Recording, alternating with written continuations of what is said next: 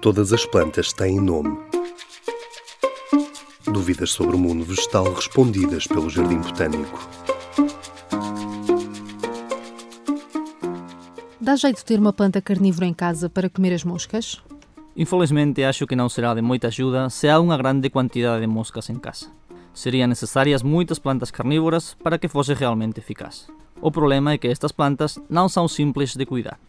Precisan de moita agua e luz, son moito sensíveis á infestación de fungos e outros parasitas e a cualquier exceso de fertilizantes. Alén diso, há outro problema. Como estas plantas requeren tanta umidade, precisan de vasos cheios de agua, que son un hábitat fantástico para a proliferación de mosquitos. De modo que se na súa zona há problemas con estes insectos, criar moitas plantas carnívoras talvez non sexa a mellor idea. Por outro lado, estas plantas poden ser moito bonitas e vistosas, ten un comportamento moito interesante e poden ser moito didácticas, de modo que independentemente da súa eficacia como controle de pragas, poden ser unha boa elección como planta ornamental.